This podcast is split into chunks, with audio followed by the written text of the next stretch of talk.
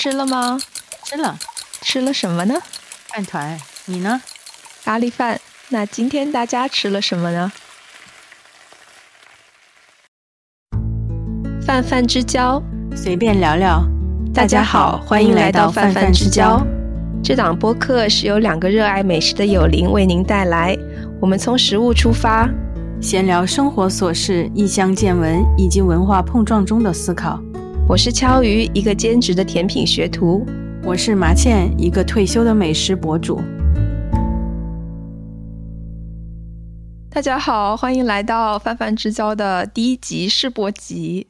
我是麻茜，呃，我是敲鱼。那我们先来给大家讲一下我们这个播客的缘起吧。对，这个播客缘起就是我们在微信上聊天的时候，呃，聊着聊着发现我们当天聊的内容很适合做成一期播客，然后我们就一拍即合，一拍即合，对。对，就做了这个播客。其实我们两个现在是远程录音的状态，我是在中西部，然后马倩是在西岸。对，我们有三个小时的时差。对，然后我们其实已经认识七年了，但是我们只见过一次面，吃过两顿饭，所以我们是真正的泛泛之交。对。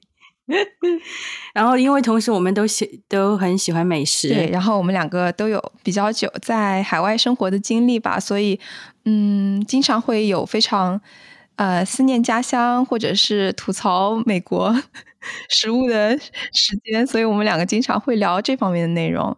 对，那这个这这一集播客试播集的起源，也是我们吐槽一个德国面包开始的。因为最近我兼职的甜品店里面，每年老板娘都会在圣诞节做一款德国的圣诞面包，叫 Stolen。之前其实从来没有见过这个东西，但是我那天做了里面的杏仁馅儿之后，然后就在所有的超市都发现他们都会在卖这个 Stolen，然后我就那天在嗯 Trader Joe 看到看到之后，我就马上拍了照片给麻雀，我说这个是德国的切糕吗？然后他就给我回了一句。切糕本糕，对，呃，马倩要不要简单介绍一下这个 Stolen 到底是什么？还有你跟他的故事。Stolen 如果用德语来念的话，应该是 Stolen，就非常 铿锵有力的 一个东西。然后它是德式的圣诞面包，嗯，是圣诞期间的传统节庆食品。它就是那种一个呃那种。典型的欧包的造型，它不是说很方方正正，它就是很很随机的一个造型，长条形的。然后呢，里面有很多糖渍的橙皮呀、柑橘类的蜜饯、葡萄干，还有杏仁，中间还会夹着一点那种呃 marzipan，就是那种杏仁糕。然后表面呢撒着一层厚厚的白色的糖霜。它还有圣经的 reference，就是它里面其实是一个襁褓里的耶稣，然后外面白色的糖霜就象征着一个白色的毯子裹着耶稣。这个这个知识点，我我是知道这一次录这个播客之前去查了以后才知道的，因为我的呃德国室友 A K A 我的先生，他他跟我介绍这个蛋糕上哦这个面包上面那个糖霜，他说以为它代表的是那个冬天的大雪。所以我一直我一直误以为，呃，Yeah，就是冬天的大雪。对，所以你第一次吃过 Stolen 是什么时候？是那个大二吧？大二，我那时候我先生还是我的德国网友，他从他圣诞的时候从德国给我寄了一个包裹，他没告诉我是什么，他只说他给我寄了一个包裹。然后呢，我一直等啊等啊，等到呃放寒假了，我要回家了嘛，我说我还没收到。他就很紧张，就跟我说：“哎，是不是会被会被海关扣了呀？”我说：“为什么呢？”他说：“因为里面是食物，一个呃德国的一种传统的圣诞的点心。”我等了一个一个寒假嘛，两差不多两个月的时间吧，从从家又回学校，才才去那个收发室领到了这个包裹。日呃日期还是可以可以食用的，就它还没过保质期。我同我们全宿舍的人都围观我怎么把这个这个切 糕。德国切糕打开，我跟我舍友借了一个电饭锅，我就想，嗯，挺硬的，因为它摸上去挺硬的。因为我的第一印象觉得说它是一个蛋糕，就是软软的、松松的那种蛋糕，而不是那种硬硬的欧包。我就想，那要不要就用那个蒸一下，然后再分给大家吃。结果我就 就切开了一片一片，然后平铺在那个电饭锅上面蒸。哦，你是先切片再蒸的？我我以为你是整个蒸。没有，我就切片了，然后呃，然后就就就蒸蒸了以后，那个糖霜自然就化全部都化掉了嘛。化了以后，嗯呃，就就变成一种黏糊糊的，然后很嗯，就那个发糕吗？对，就卖卖相特别不好。然后呢，那个那个气味也不是特别吸引人，因为我本人不太喜欢那种，比如说肉桂或者那个豆蔻这一类的那种调味。嗯，呃，我自己不太习不太习惯，所以有那股香气飘起来的时候，我反而觉得说，嗯。有点不习惯，但是后来我分给我的室友们吃，他们都觉得挺喜欢的，觉得香香的，里面有蜜饯什么的。嗯嗯，而且还有我还有一个就是那个马刺盘，我也很我也吃不习惯，它的那个杏仁糕的味道我也不太习惯。简单说一下马刺盘是什么？它其实就是杏仁然后糖的一个混合物，对吧？杏仁粉。嗯嗯哼。然后你说一些粗制滥造的马刺盘，它可能就不会用杏仁，会用一些比较嗯便宜的坚果来代替。嗯哼，那种呃桃核的那个，还有什么？反正就是有有那种。还有比较便宜的代替品，就正宗的马刺盘，它一定要用那种大的杏仁。然后，但是我本人不太习惯那个味道，所以我吃起来就觉得说没什么特别，然后也不是特别喜欢。口味上来说也不是特别喜欢。然后，但是我的室友们挺高兴的。这可能是历史上第一个被蒸的 stolen。我想肯定是的，肯定是的。你知道为什么我会蒸这个这个呃呃这个面包吗？加热消毒吗？我跟你讲。对，加热消毒。还有我小时候，我们家我过生日的时候，我那个蛋糕吃不完会隔夜嘛，放在冰箱里，对吧？然后第二天，你知道我妈是怎么操作的吗？她会把那个蛋糕，奶油蛋糕 拿到锅上去蒸。她说蛋糕冷了不好吃，那奶油不会化吗？对对，就是这样的，全部化掉，然后融到那个蛋糕。蛋糕体里面，然后整个蛋糕吃起来就是那种浸了糖水的一块海绵。哎，其实很像呃呃墨西哥人会吃的那种布丁，flan，酸奶，酸奶。对对，我刚才说就是那个感觉，而且就是特别甜，特别甜，甜到就是没没办法下下嘴的那种。所以我想，我从小从我妈蒸奶油蛋糕开始，我就说，哎，要不这个切糕也来蒸一蒸吧。我就蒸了以后，嗯，我给呃网友回复就说，呃，这个这个面包很好吃，谢谢你。嗯，他就说没过期吧？我说没有，我蒸了 以后，我给他加热以后才才吃的。然后他那边就就就就嗯，没有了没有办法，对对对对，就没有回应。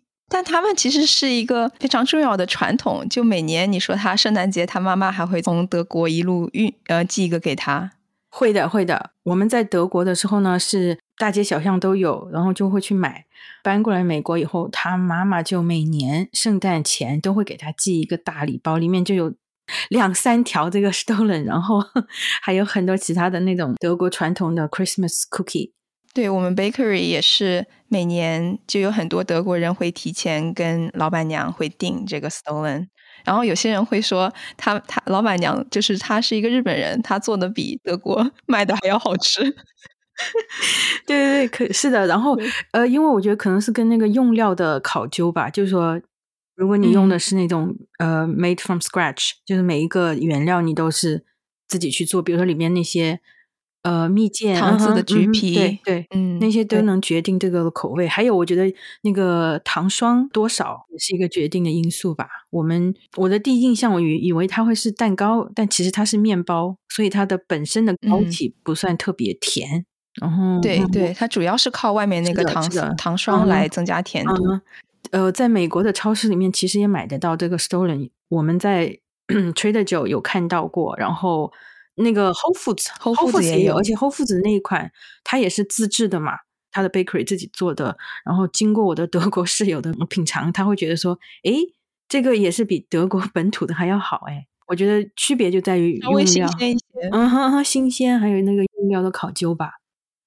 嗯，我收到那个包裹的时候，我其实更开心的是那个盒子，因为它装那个 Stollen 的盒子是一个深蓝色的盒子，然后上面写着德雷斯顿的 Stollen，因为它那个德雷斯顿呃 Stollen 是相当于它是德国最具代表性的一个 Stollen 啊，是原产地那种概念。对，是是的，是的，就是最正宗的那种，就像阳澄湖大闸蟹，就是一定要是来自于那个产区的。我喜欢那个盒子，那个盒子我至今都还保留着。哇，就是从中国一路带到德德国，就带到美国吗？哦，那个蓝色的盒子，然后我都装它当年我们两个的通信啊，然后一些交流的那个包裹单呀什么的。嗯，好浪漫。嗯，所以那个我觉得这个 stolen 对我的意义是是在于这个。然后当时我收到这个包裹的时候，我我就想说，哎，如果我也要给他。寄一个代表中国的食物，那我会寄什么呢？嗯，就百思不得其解，因为我觉得，嗯，中国的食物，他他所接触到的、所了解的，可能就是那些什么宫保鸡丁啊、春卷呀之类的。但是那些我又不能邮寄，所以我就烦恼了很久，都不知道给他寄什么吃的。今年，今年我们呃，他又买了一个 Stolen，他。很自豪的，一边吃一边跟我讲说：“咦，如果他非得向全世界 说一句德国的好话，他就会说：‘诶，德国的面包真不错。’然后我今我我又想，那我们又能向别人安利输出什么值得骄傲的中国美食呢？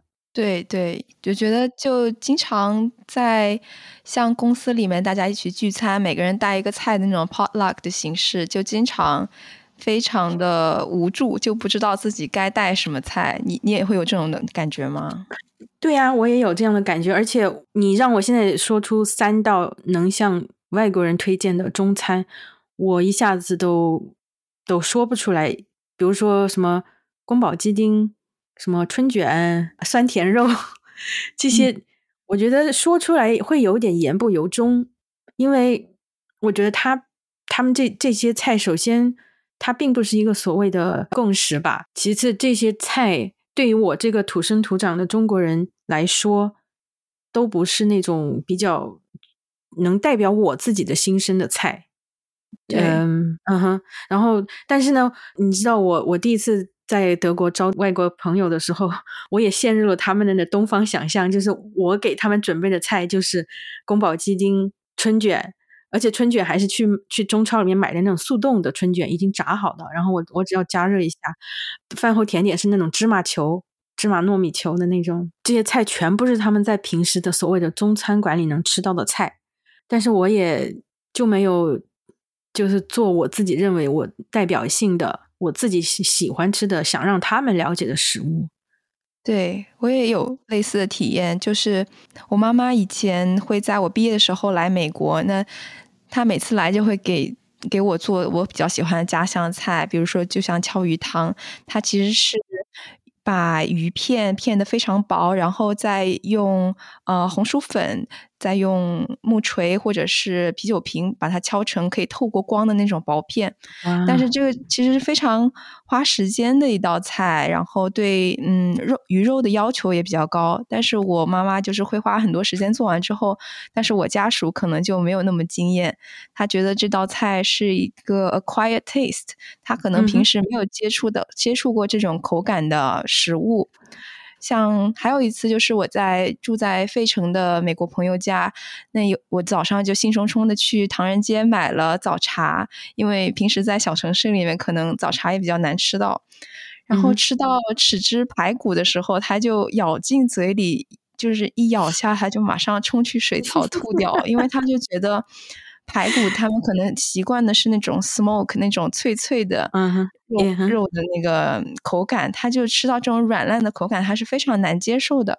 就很多中国食物的嗯口感跟味道，其实对外国人来说都有一个 learning curve，他们需要就是长年累月的去接受、去尝试，他才会习惯的一个口感跟味道。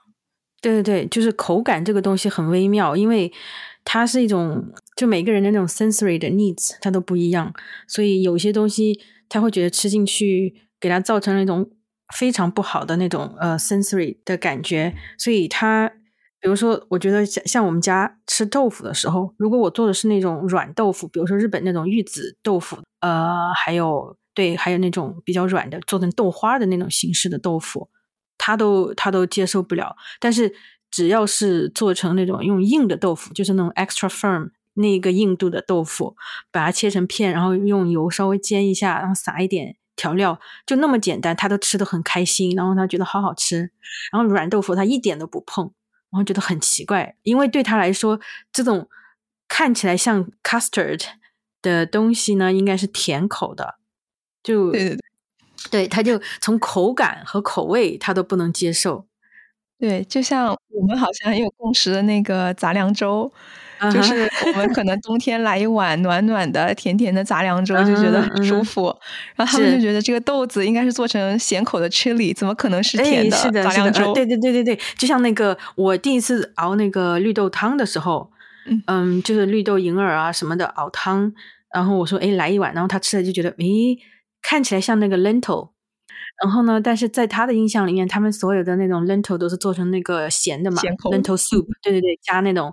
火腿加那个胡萝卜、洋葱那种浓汤，做成浓汤的形式，然后所以他就接受不了一个甜的豆子汤，包括鸡蛋也是这样的。我做那个鸡蛋羹的时候，他也不碰，但是如果做成那个水煮蛋、煎蛋这些，他就吃。我感觉我家属对鸡蛋还是比较，因为韩国也吃那个鸡蛋羹嘛，类似的东西，嗯嗯，所以他是完全不吃的。然后包括那种呃猪耳朵，猪耳朵简直要了命了，因为。因为它有那个软骨嘛，所以嚼起来就脆的。然后他，嗯哼，他就会觉得太可怕了。他怎么？天我觉得这个是我最喜欢的口感。我也是啊，我就觉得那种软糯软糯里面还带着点脆，对吧？有层次感。但是他吃起来，他又觉得说太可怕了，怎么能就生嚼骨头的感觉？他就接受不了，他就永远他就没有没有再吃。每次我吃都是自己一个人吃。所以口感这个东西也是蛮难的。我们想要给他们做所谓的正宗的家乡菜的时候，遇到的最多的问题就是原材料的获取难度，就非常嗯哼，有一些有一些特很特殊的原材料，呃，别的东西都可以呃替换一下嘛。比如说，如果你想做重庆小面，里面那个很很关键那个豌豆，如果这里没有的话，你可以用那个 chickpeas。鹰嘴豆来代替，就说这种它可以作为一种替代品，但是有一些食材和那佐料，就灵魂的那种呃配料，这些东西没有的话很难复刻。像日本料理跟韩餐的话，他们平时常见的菜肴其实用来用去的佐料啊食材就是那么几样，排列组合就能做出很多家常菜了。普通的超市里面都不用说是高端高端超市，就普通的那种超市里面都看得到那个在卖 kimchi，在卖呃 miso，对，然后但是中国的中国的也有，但是就就很少，比如说那种炒面面饼干的那种炒面的面饼呀，或者是对呃有，或者是那种 stir fry 的 sauce，它就是预配好的，然后炒出来就是美式中餐那个味道。对对对。然后说起说起这个这个料理包哈，就是那个 Wok Mix 这种。我刚到德国的时候，我的婆婆她为了欢迎我，然后就去买了很多这种呃她能买得到的中国的东西，她就给我买了很多这种粉，就是做那种中国的那种快炒 stir fry 用的那种粉包调味包。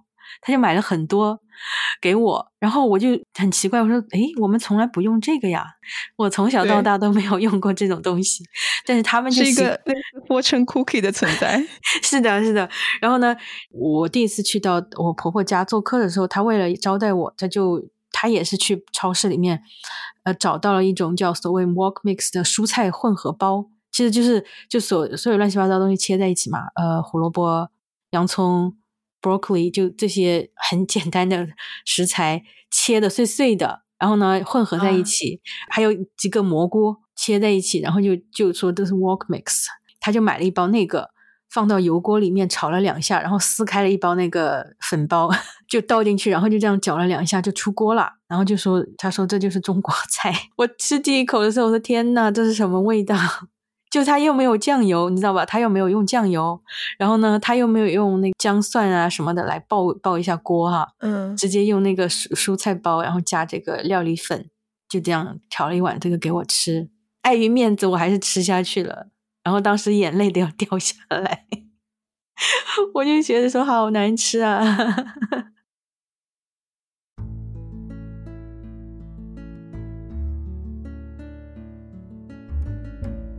在美国，其实做中国菜也是没有共识的，就是一个南方人，一个北方人想象里的中国菜其实是非常不一样的。是的，因为我们不是像嗯日本、韩国一样是呃民族单一、面积小的一个国家，我们对国菜的认知度其实是比较低的。就真的没有一个大家都都同意的有一个中国国菜，就南北东西都同意的那种国菜。我觉得这个是一个，嗯，对，即使是说最基础的番茄炒蛋，可能大家还有那种加糖还是加盐的那种 分歧。嗯嗯，对对对对对，就是豆腐脑豆花是咸的还是甜的那种，就这种都没有一个共识。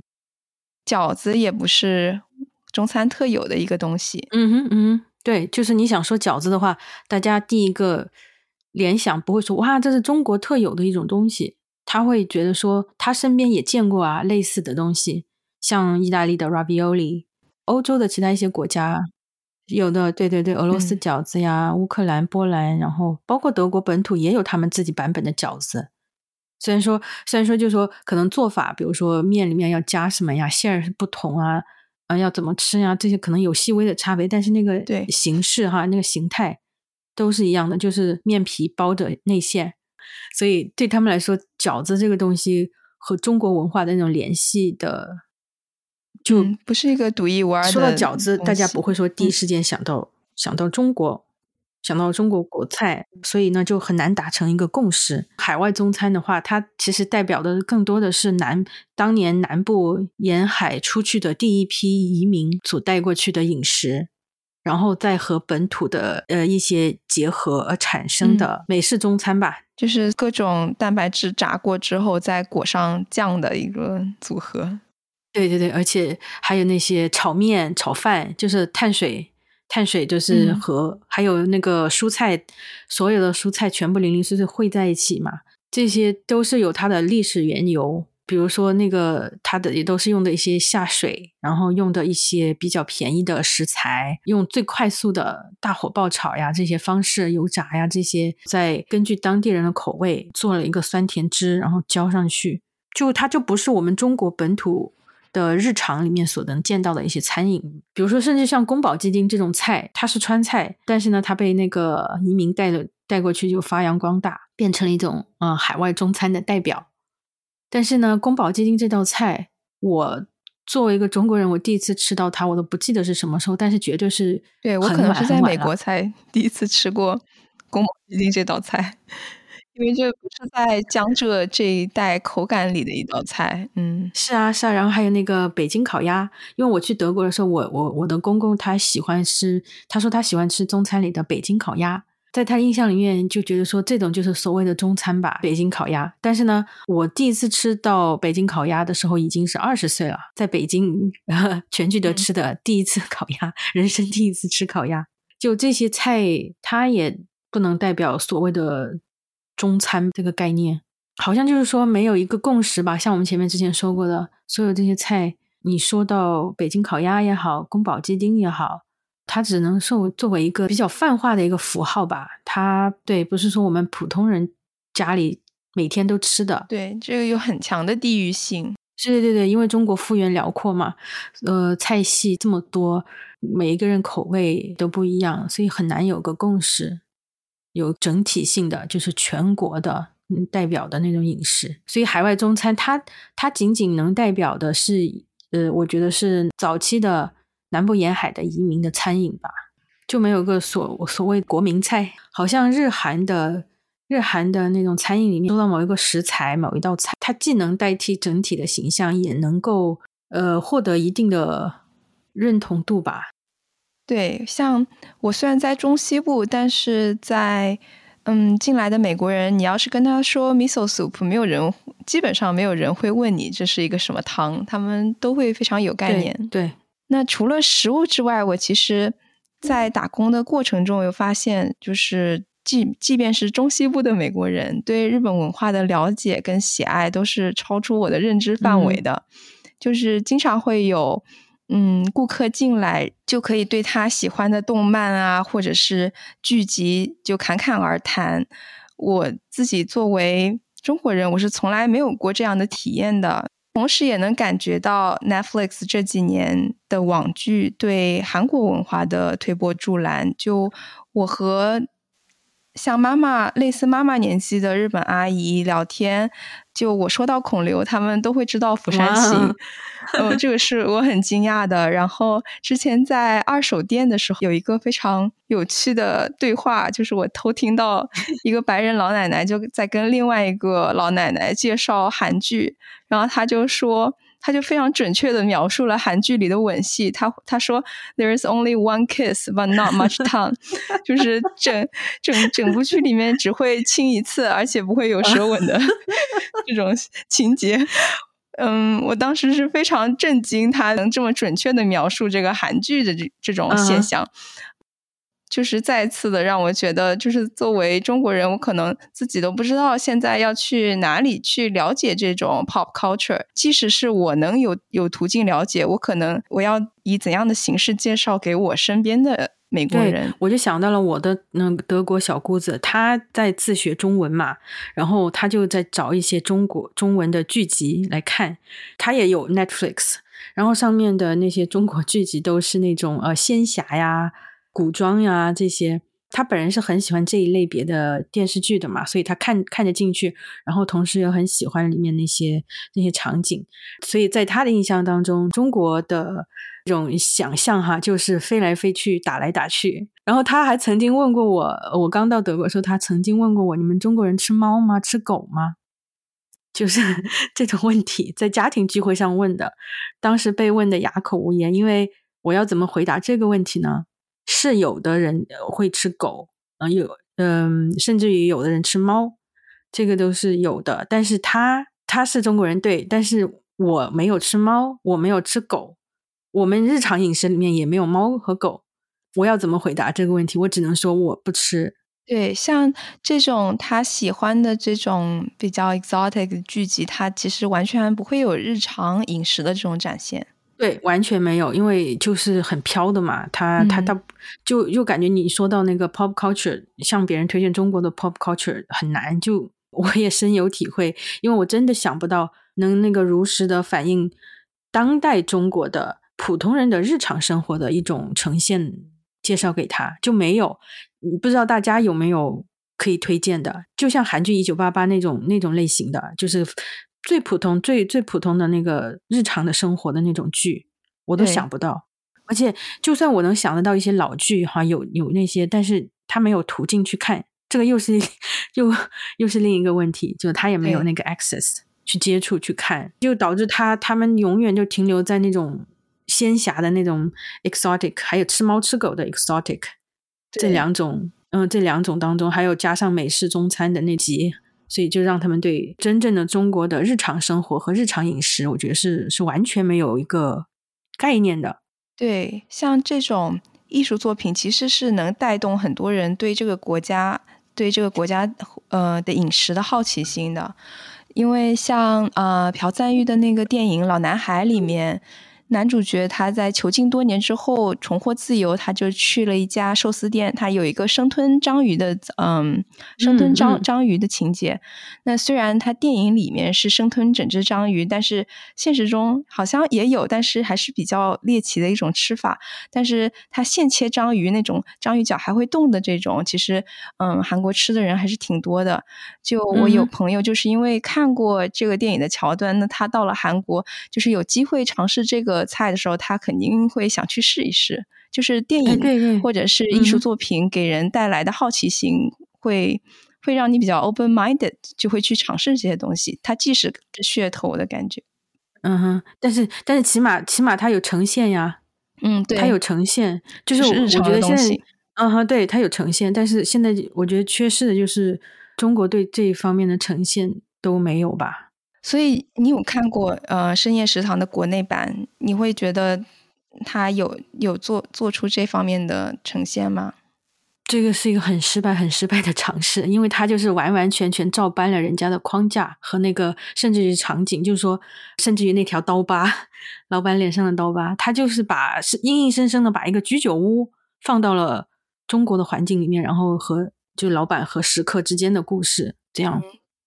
对我们从小到大接触的就是大排档、烟火气很重的这种地方。对对对，是的，是的。如果他把这个东西设置在一个那种嘈杂的夜市、夜市小吃摊、大排档，老板拿着一个呃铁锅在做热炒，都好过于说在一个安安静静、干干净净的、毫无烟火、锅气的一个一个一个吧台，在和那个在和顾客聊天，我就觉得无法共情。这种尝试，你不如好好的。拍简简单单、日常、真实又鲜活的那种那场景，就一家人围着吃饭呀，那种呃做一些中国家常菜呀，呃，而不是那种中产阶级在在工业风的公寓里吃着冷冷的牛排和那个红酒。对，这是其实跟我们普通人的现实生活非常脱离的一个状态。是的，非常脱离，然后它就没有呈现嘛。就就导致了我们想去给别人推荐的时候，我们没有没有任何东西可以推荐，即便有，也没有那个平台或者说，呃，对一个资源可以推荐给他们。这这这是挺难受的。一是因为它很缺少对日常生活的呈现，导致于我们就没有那资源可以推荐给给想要了解的人。然后呢，还有一方面就是说，他们现在所持有的对中餐的印象，还是停留在一开始的那种印象，就是便宜。呃，油炸物浇酸甜汁，所谓的接地气吧，但是其实就是很低端的一种整体印象。对，比如日日餐就是给人一种食材高端，然后很讲餐桌礼仪，有东方禅意的一种饮食，所以我觉得这个印象还没有被打破，然后也没有新的印象呃加入进来。是一种停滞状态吧，就不像那种日餐，包括韩餐这几年越来越火，甚至于都走到了那个米其林的那个行列里面，走到了和呃 fusion，然后也通过很多，而且他们有很多那个 celebrity chef 日餐的、韩餐的积极的推广，嗯，然后和和本土文化的结合，然后出出现一种比较比较时尚的一种呃饮食风潮，然后还有那个 YouTube 最近前几年不是很流行的。韩国的吃播吗？就就它的它的那个高端还有低端市场，我我这个不是说那个高端低端那种贬义哈，呃，是说它的那个下下沉市场吧，应该叫。你看，它是通过吃播来传播这个韩国饮食文化，然后还有高端的是他他走米其林那那个路线，然后做很多 fusion，高端和低端它都占了。就这个两个渠道它都有，但是中餐，我觉得它永远还是停滞在那个那那个阶段，就是便宜大碗、油炸、酸甜的这个感觉。对，因为 YouTube 的传呃流流行嘛，然后大家全世界的人都能看得到，全世界嗯哼 都能看得到的的一种韩国饮食风潮。吃播，然后他就可以看到普通的韩国人，他不一定是呃，他不一定是大厨，他不一定是什么 celebrity，但是他就是一个很普通的日常，他就做一些韩国的饮食。我也是看了很多韩国的人的吃播，然后他在在吃辛拉面的时候要加一片 cheese 呀，或者说做那种嗯，要对做那种饭团呀。前段时间不是很流行那种折叠饭团吗？就是一个对一个包成。啊，对对对，像那些的传播，它就是借助于这种像 YouTube 或者是像 TikTok 这种这种网络的传播传播开，它它的那个下沉市场就做的特别好。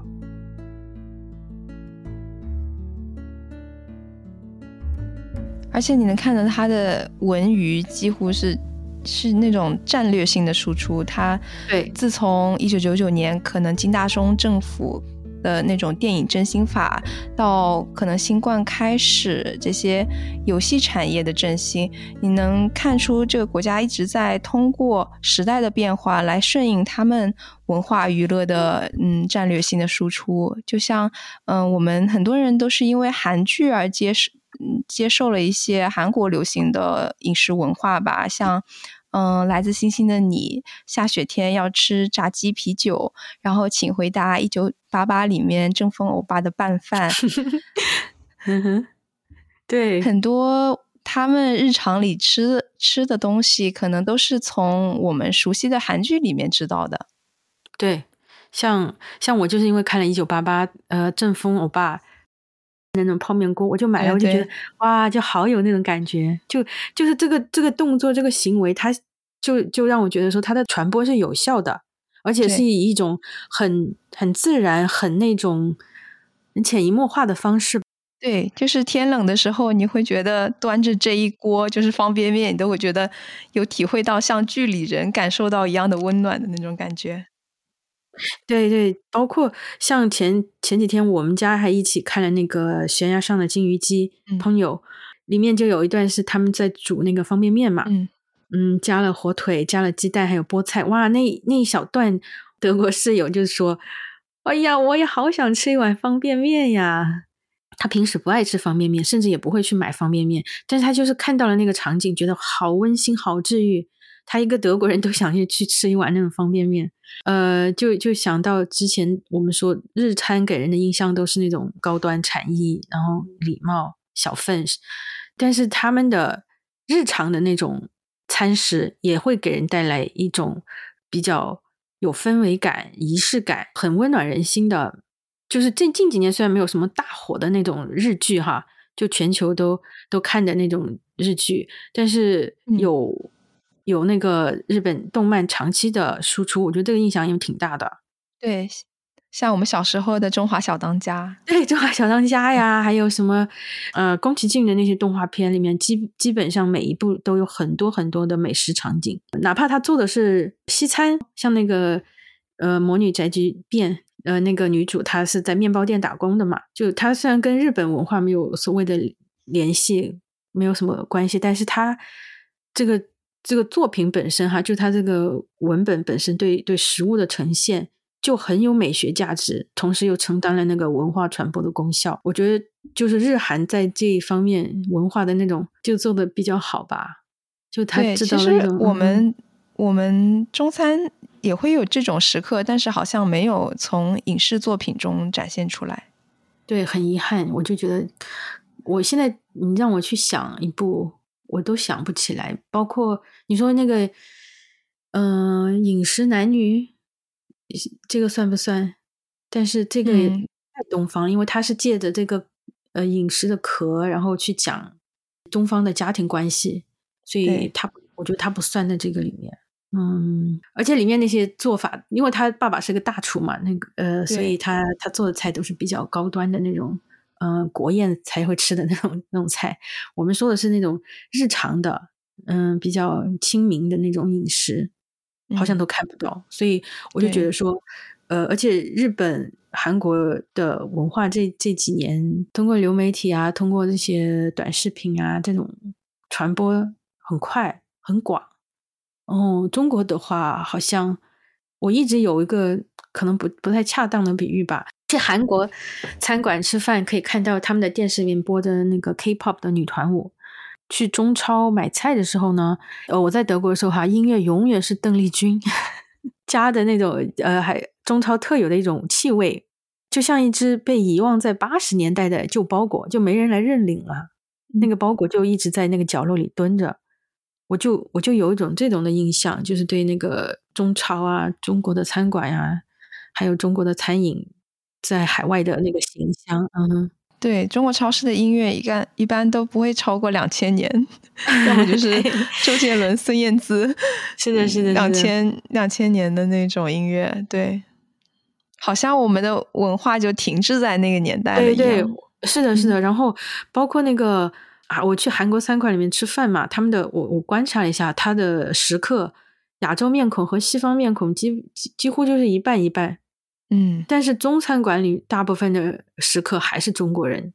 对，特别是如果是做的地道的，你可能哎，是的，觉得对百分之百是中国人，就比较放心。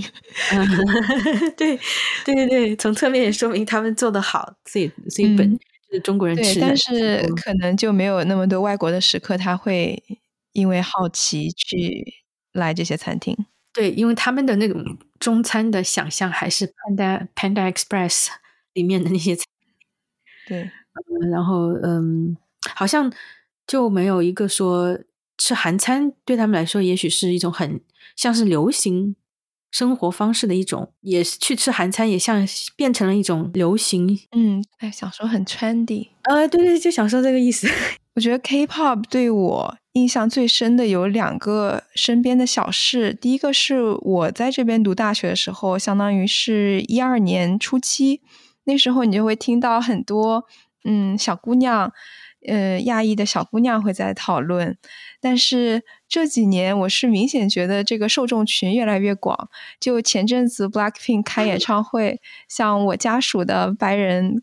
同学，他们可能现在也都三十多岁了，然后他们会 相约一起去看 Black Pink，然后会去买他们他们的呃应援棒，就也要好几十刀，然后他们就会很 开心，然后在他们的群组里面展展示展示给大家。这个是对我冲击特别大的一件事情。我觉得，嗯，他已经从十几年前相对小众的一个文化，变成了现在非常。受众非常广的一个文化，pop culture。对，我就想到说，中国就现当代这过去这不说五年吧，十年之内，让全世界人民有有个有一个印象的一个输出文化上的输出哈，好像还没有。像《卧虎藏龙》获得那个最佳外语片的时候，已经是都已经是二零零一年的事情，那就已经是小二十年前的事情了。然后之后。之后好像都没有什么可以这样很自豪的跟大家说，或者大家认知度很高的对标一下《寄生虫》，就那个嗯嗯，二零二零年的最佳影片，它是最佳影片，它已经不再是外语片了。感觉上怎么说呢？就像这二十年哈，这二十年间，韩国 pop culture 也好，还有它的饮食也好，就跟着那个他们的那种出海的战略就起来了。慢慢的，就二十年的时间，而那只被遗忘在八十年代的包裹，永远就在角落里，好像都没有参与这场游戏。与此同时，韩国从最佳外语片到最佳影片的这个转变，它其实已经变成了不是抑郁的一个概念。对，它就是它就在这场游戏里面吧，因为他们这个呃，你你说是靠 Netflix 的那个普及推广，嗯也好，还是靠。国家本身制定的那个文化出海的政策也好，从两个方面吧，就内和外，它都有。你要远航的话，你要有那个风嘛，它就是它既有风，然后它也有帆，它的国策和外部的那个支持全部都到位了，然后就整体的输出。然后现在就看着你就是看得出来的，就是你记不记得那个《江南 Style》那首歌？那那个二零一二年最火的时候嘛，它最火。哇，对对对，十年了。它是当时是油管播放量是最高的一支 video，然后而且我记得我当时在德国的时候看那个，就是不是有那个吗？America's Next Top Model，然后也有德国版的嘛，就是 Germany's Next Top Model，那个 Heidi Klum 主持的。他当年那个 show 是让也是请到了那个鸟叔，就是唱《江南 Style》的，这去去表演了。嗯，你想一想，在德国。嗯哼，哦，在德国做一个那个超模的那个真人秀，然后请了他去表演，我就觉得说，身边的人哪怕他不了解韩国，哪怕他不知道呃江南 是是那个首尔的一个区哈，就是他不知道所有的东西，但他听到那个旋律，或者说他看到了有人在模仿那个呃那个跳舞跳舞嘛，从二零一二年就已经出现了一个这种很出圈的一个作品。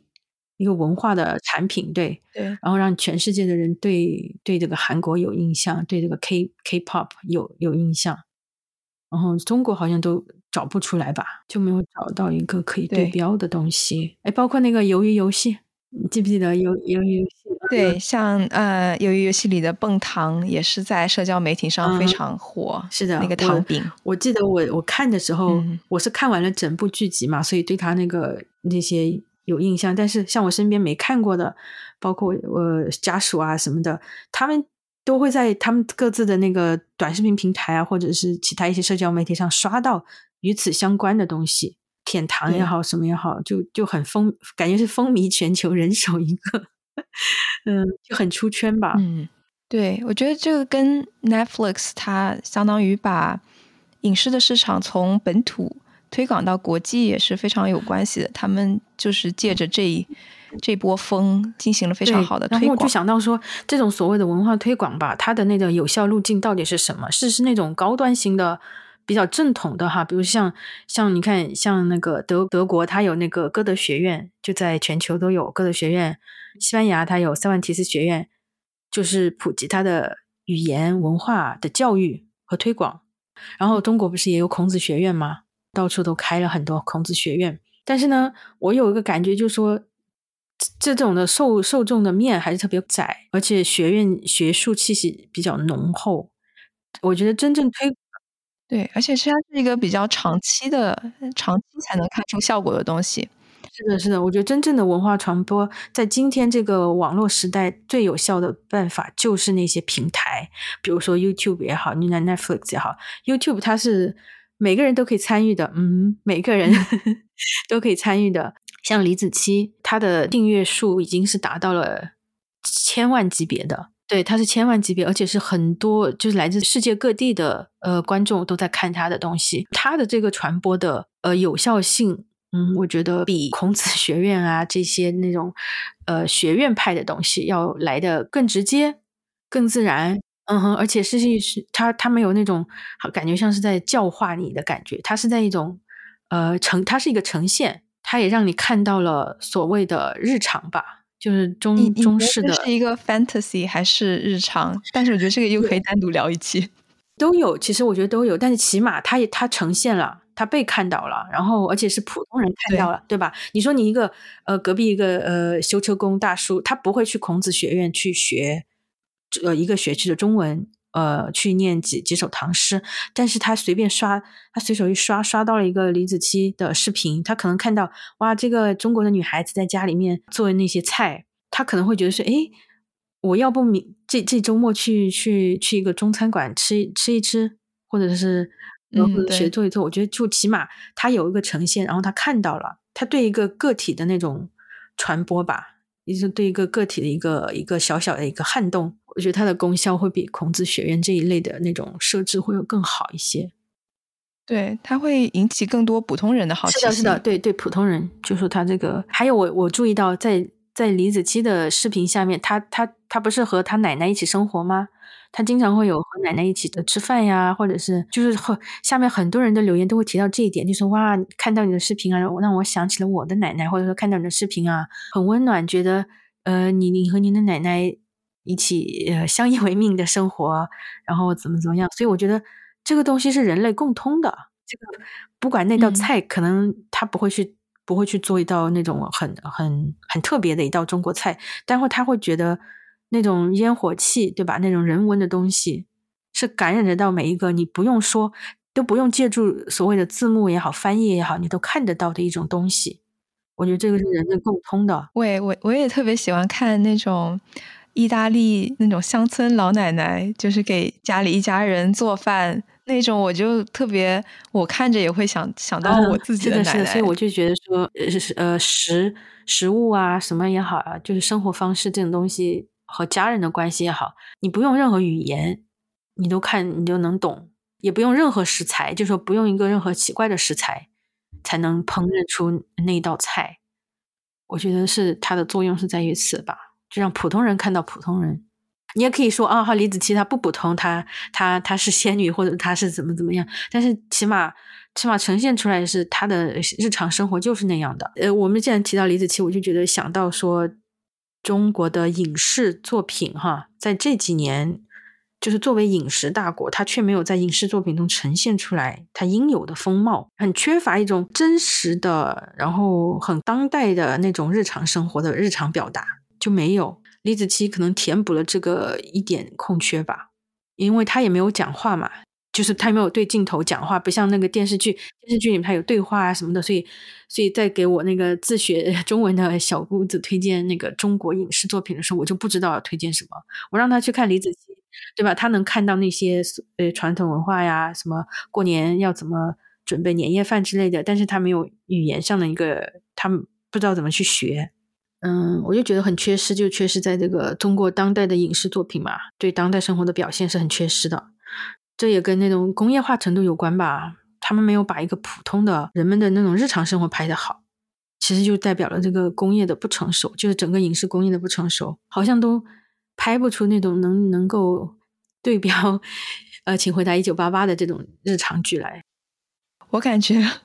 我就是因为能找到共鸣的这种作品很少，所以就看的越来越少，越来越少。我每次就是看了几集，我就说啊，又是霸总，又是呃，又是那种投行精英中产剧吧，就想象的，而且是想象的中产剧，它还它还不一定是真实的中产堆砌吧，呃，生活方式的堆砌，比如说用什么名牌，喝什么水，背什么包，但是就就忽略了他的餐桌上要吃什么，你怎么吃。对他，他老是觉得说，可能西餐拍起来会好看，就视觉上哈，你看，但是其实上跟他故事很脱节。跟他的故事，更加的就温度感就没有了，就没有温度。说起西餐，哦，跑个题，我就突然想到，嗯，初恋里面他们最喜欢的那道菜就是番茄酱的意面。那个场景给我带来的氛围，就是我看完剧之后，马上就自己赶紧去买了食材，想要复刻一下这道菜。哎，对对，说起这个，我就想起说，国产剧里面好像没有让我有一道说，哎呀，我看了以后好想去吃呀，好想去做的感觉就没有，哪怕是。对我我就想不起来，可能我看的也少吧，但是挺遗憾的。其实，因为这么多这么多好吃的，它都没有呈现。然后，最主要是它准确性不够。它呈现那些西餐的时候呢，又又是那种照猫画虎的那种感觉。呃，比如说。一个从海外留学回来的，呃，一个女主，仙气飘飘的，然后就说：“我给你做个牛排吧。”他们也呈，他们也呈现出一种对西餐的那种想象、刻板印象，就说所有人提到西餐就是牛排，中产阶级吃的都是牛排。然后呢，就我就觉得，对，就里外都不准确吧。就首先他没有呈现国产的日常生活，嗯，对外呢，他又呈现了一种想象中的。西式的生活就是吃牛排、喝红酒，就是就是说，西方的家庭他也不是顿顿都吃牛排、汉堡呀，他也不是顿顿都喝红酒什么的。现在通货膨胀这么高，顿顿牛排也吃不起。是啊，是啊，所以就是一种互相的吧，他的他的想象都是错位的。就我们不是那些文化政策的制定者。那我们能做的是什么呢？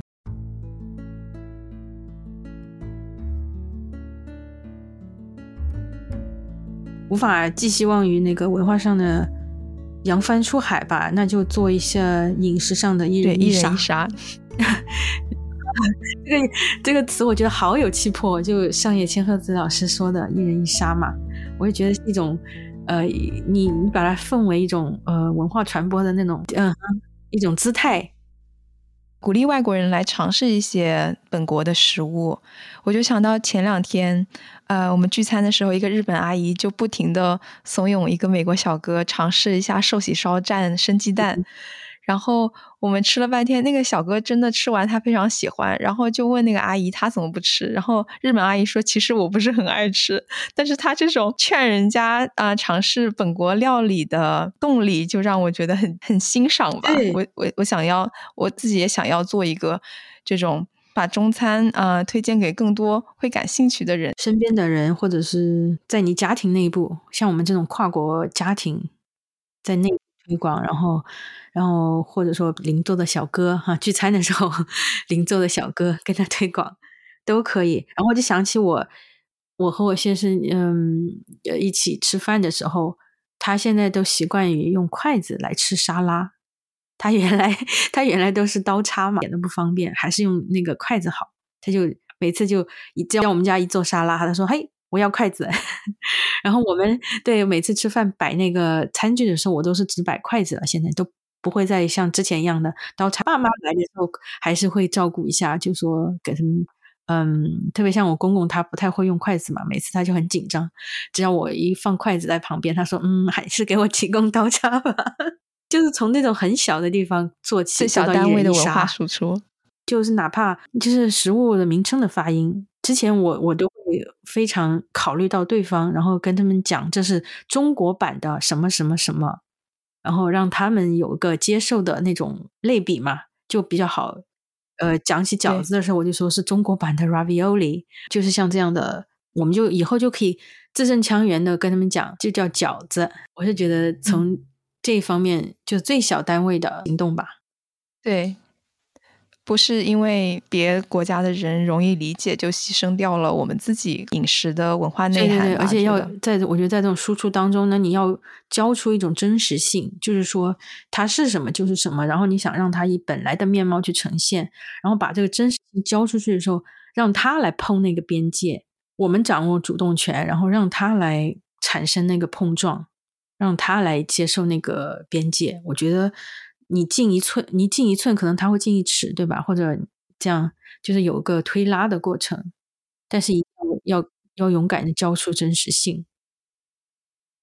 呃，我还有一个一人一杀已经杀成功的例子，就是我家属之前可能很难接受皮蛋，因为它这个名字就非常唬人，Century Egg，然后那个颜色也是外国人可能比较难接受的吧。但是我们就经常去吃早茶的时候，就会点这个皮蛋瘦肉粥，然后现在皮蛋瘦肉粥已经变成了他的 comfort food，生病的时候就会很想吃这碗粥。嗯哼，哇，太好了。我现在都想不，我的一人一杀杀成功可能是筷子吧，还有还有什么呢？番茄炒鸡蛋算不算？因为他从来没有吃过番茄炒鸡蛋，然后吃了以后就离不开了，几乎每一次都会要这道菜。算啊。那我们啊，第一期节目就差不多聊到这里。不知道正在听节目的大家最想介绍给外国人尝试的家乡菜是什么呢？呃，欢迎在 YouTube 的评论区里面告诉我们。祝您吃好喝好，少些烦恼。我们下期再见。我们下期再见。一双手让这时光流